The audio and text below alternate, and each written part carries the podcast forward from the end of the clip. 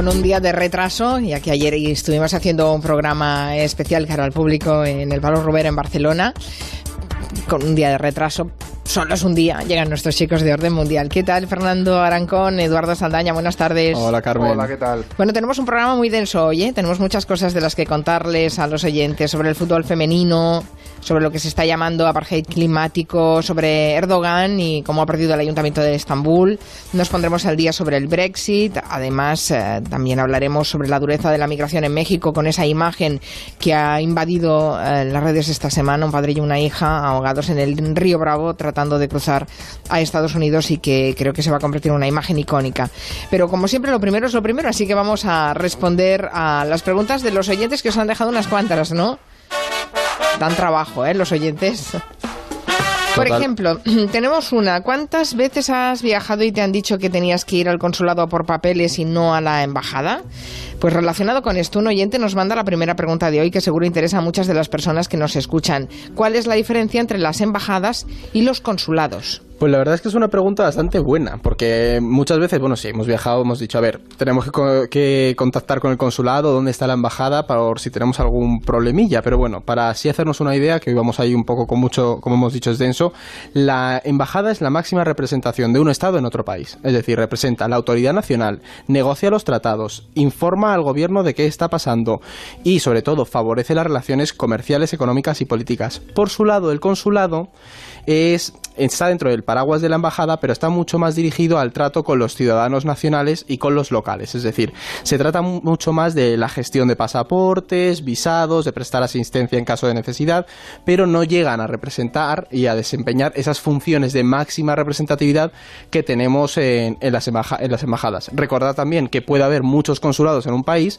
y que normalmente suele haber solo una embajada en la capital. A yo mismamente, e interesante el nick de yo, yo, mismamente todo junto, le interesa Uzbekistán como destino de viaje este verano, así que nos pide por Twitter que le contemos un poco sobre la situación política y social en el país. Así que, ¿cómo está la cosa en Uzbekistán, Fernando? ¿Es un buen sitio para irse? Bueno, lo, primero que le diría a esta oyente es que no recomiendo viajar a Uzbekistán en verano, porque el 80% del país es desierto y hace un calor importante. No sé si hay nostálgicos de esta ola de calor, pues sí, vayan a Uzbekistán. Pero bueno, si quieren pasar calor, no, mejor busquen otro sitio. Pero sí es cierto que como destino turístico es bastante atractivo porque tiene lugares pues muy interesantes como la sede de Samarcanda, Jibo Bujarano, esta mítica ruta de la seda entre otros lugares, patrimonio de la humanidad, ¿no? Esas míticas imágenes de mezquitas con fachadas y cúpulas de azulejos, esas de, tonos azules, son de los grandes atractivos que tiene el país. Pero yendo a lo importante, a cómo está el percal por allí, pues lo cierto es que Uzbekistán, eh, sin, sin ambajes, es una dictadura con unos niveles de corrupción bastante elevados. Eh, como le pasó un poco a otros países vecinos, Turkmenistán, Kazajistán, bueno, los tanes estos de Asia Central, se independizaron de la Unión Soviética a principios de los 90 y se quedaron, bueno, de presidentes los, los reyezuelos locales, ¿no? De hecho, en Uzbekistán estuvo gobernando el, el expresidente ya Islam Karimov desde 1991 hasta 2016, es decir, 25 años, y desde entonces es el presidente Mirziyoyev el que lleva las riendas del, del asunto. Y luego a nivel de seguridad, pues no es demasiado peligroso, no es un país demasiado peligroso. Es cierto que cientos de uzbecos eh, han acabado estos últimos años combatiendo en Siria y en Irak con el Daesh, pero al menos de puertas para adentro el país es bastante tranquilo, aunque bien es cierto que con estas autocracias nunca se sabe. Y es bonito, yo tengo gente que ha viajado a Uzbekistán, es muy bonito. Es la antigua ruta de la seda, tienes un montón de sitios para ver. Em, nos envían este audio preguntando sobre eh, un término que estamos escuchando bastante. Últimamente se dice y se habla mucho del apartheid climático. Vamos a escuchar el audio. Hola, buenas. Tengo una pregunta para el orden mundial. Eh, he leído en varios artículos ya el término de apartheid climático y creo que con la ola de calor que estamos teniendo durante esta semana estaría bastante bien que, los chicos del orden mundial nos explicasen un poco más de qué, de qué va este término. Muchas gracias. ¿Y de qué va este término?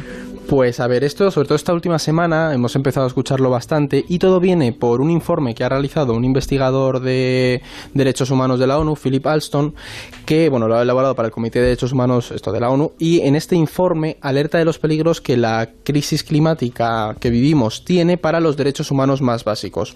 Alston lo que hace, critica las medidas de ONGs y las propias Naciones Unidas y dice que no son adecuadas para esta para el desafío al que nos enfrentamos. ¿Por qué es interesante este informe? Bueno, sobre todo porque lo que él dice es que la crisis climática va a tener un impacto muy distinto en las clases sociales. De ahí lo de ese apartheid climático. Conforme se acentúe esta crisis climática, según Alston, también lo hará la brecha entre ricos y pobres, es decir, los que más tienen se podrán permitir evitar las consecuencias de la crisis climática, mientras que los pobres la sufrirán más. De hecho, por dar un dato, eh, en el informe hay algo bastante revelador y es que los países en vías de desarrollo sufrirán un 75% de los efectos de esta crisis climática a pesar de representar solo un 10% de las emisiones de CO2. Entonces abre una nueva puerta, que esto luego supongo que lo tendrán que ir investigando, pero dice, vale, preparémonos porque si estas consecuencias van a más, mm, tenemos que pensar que el, derecho al medio ambiente es un derecho humano básico. Un que cambio no climático para ricos y para pobres. Claro, y es algo que se nos suele pasar por alto. ¿Quién va a poder permitirse el comprar agua? Claro. Entonces, bueno, esa sería, esa sería la teoría que recoge todo este, este informe. Bueno, también hablaremos en breve de los refugiados climáticos. claro. Exactamente. De hecho, viene también todo de ahí. Claro. En fin, que eh, tenemos unas perspectivas eh, que nos hacen sudar y no solo de calor.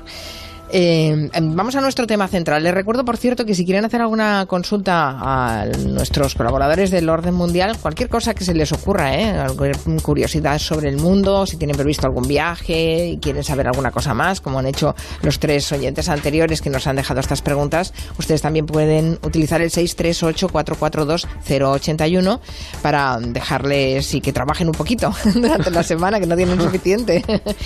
bueno, esta semana se está celebrando la Copa Mundial Femenina de fútbol y este evento está inundando las redes y los medios. Nunca habíamos hablado tanto y también del fútbol femenino. De hecho, este año se está batiendo el récord de asistentes en los partidos con respecto a años anteriores. Incluso equipos como el Real Madrid han anunciado que tendrán su propio equipo femenino. ¿Es posible que por fin esté despegando el fútbol femenino? Pues creo que fue en, Navidad cuando aquí en el Orden Mundial hicimos una sección repasando los, las, las, personas del año y si no recuerdo mal le dedicamos al fútbol femenino un, un, sitio preponderante por la relevancia que estaba adquiriendo. Ya digo, si no, si no me equivoco. Pues creo que con este mundial eh, la ola sigue creciendo, ¿no? Y es un síntoma de que, de que sigue adelante. Hay que tener en cuenta que este es solo, entre comillas, el octavo mundial eh, femenino que se celebra, porque el primero fue en 1991, que es hace nada de tiempo, aunque yo no hubiese nacido. Pero es que el primer mundial masculino es de 1930, entonces venimos con un retraso importante. Sí es cierto que estos últimos años... Hace, unos años también se decía aquello de que el fútbol era cosa de hombres, o sea que... Claro, claro, claro, claro. Tampoco habíais nacido entonces. entonces hay que, ir, hay que ir evolucionando, ¿no? Como digo, sí, sí que es cierto que estos años se está consiguiendo un impacto mediático importante y una relevancia social que es muy necesaria, ¿no? Que está conduciendo, pues también a traer recursos económicos eh, en cantidad importante. También hay que entender que, el fútbol masculino, por ejemplo, está en muchos aspectos ya saturado, con guerras de derechos televisivos, fichajes cada vez más inflados, ¿no? Entonces el, dinero también se va al fútbol femenino por eso, ¿no? Que también llevan a mejoras salariales y de recursos en las competiciones femeninas, ¿no? Por incluso la calidad general de los encuentros está mejorando, que es un argumento muy habitual en los señoros, ¿no? Que critican el fútbol femenino porque dicen que son muy malos. Y, lo que suele. Hay, hay, una medida que a mí me ha encantado, que es que se suele correlacionar en el fútbol de calidad con el número de pases por partido. Porque se supone que a una división superior hay más pases, hay un juego más fluido, y conforme empiezas a bajar de categorías, pues hay menos pases porque se juega más, básicamente más al pelotazo, ¿no?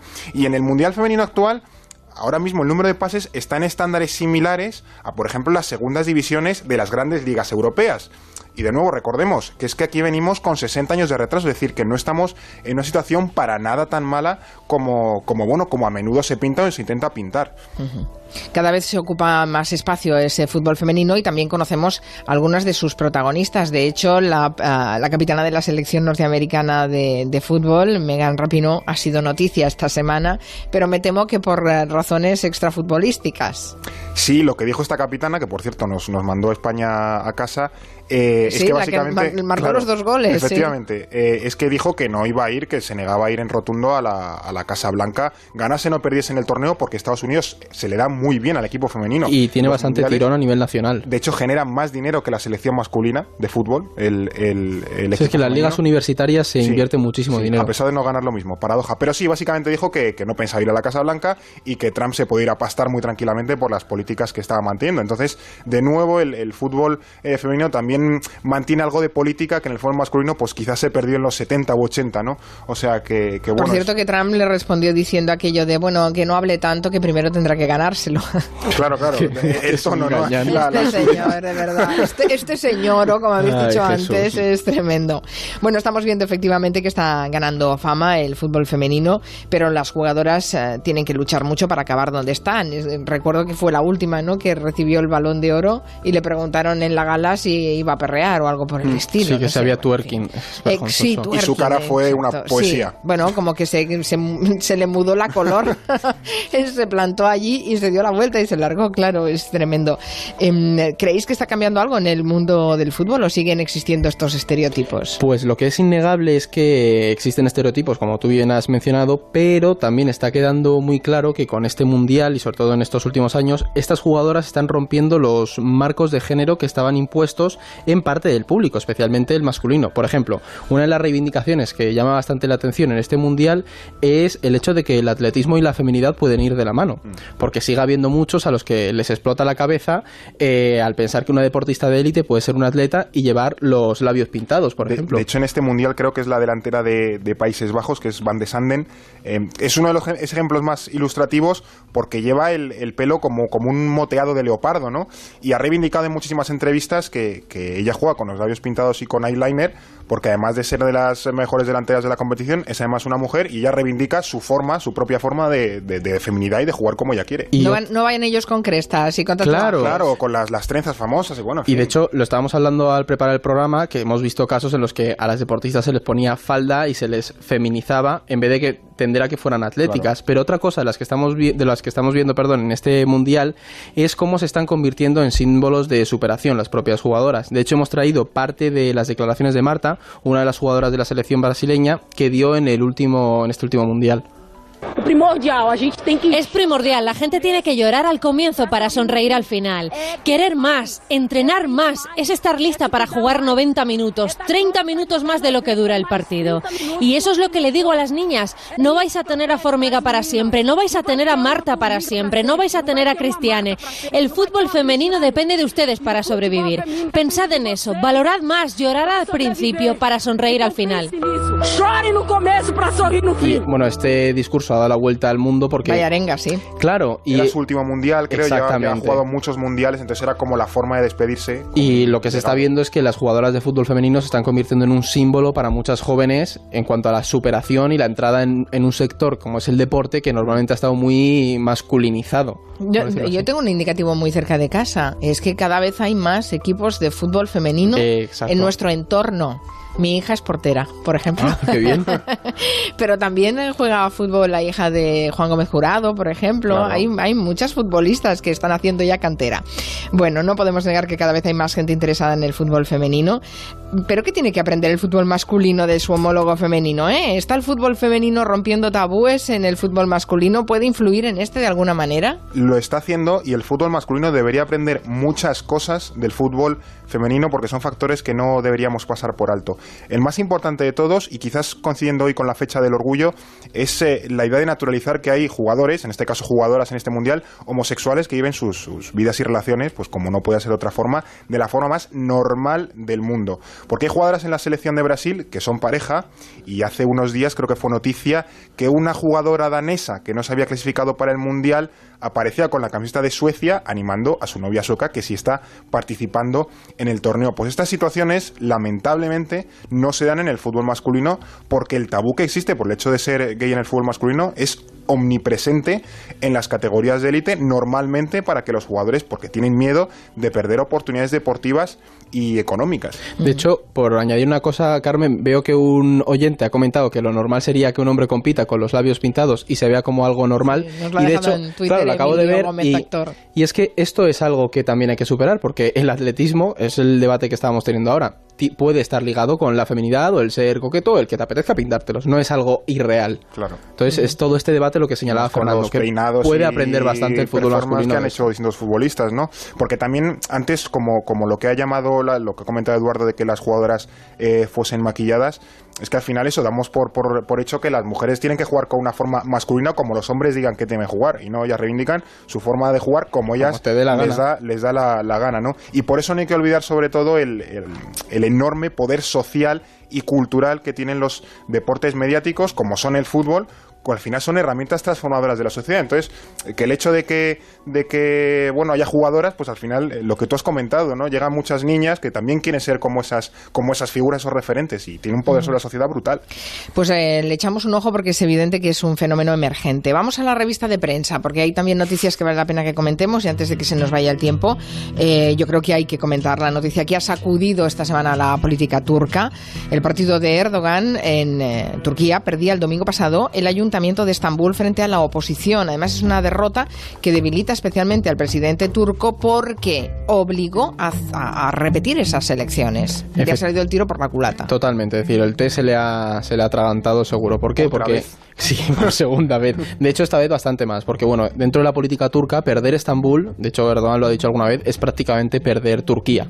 Es decir, es una, se ha utilizado muchas veces como medidor de cómo se encuentra un partido a nivel nacional. Y para que los oyentes hagan una idea así rápidamente, el domingo el candidato de la oposición y que ahora es alcalde de la ciudad, Imanolu, que se llama el hombre así, eh, ganó por segunda vez, pero está con bastantes más votos que en las primeras elecciones. ¿Qué pasa? Que esto nos enseña dos cosas que están pasando en Turquía.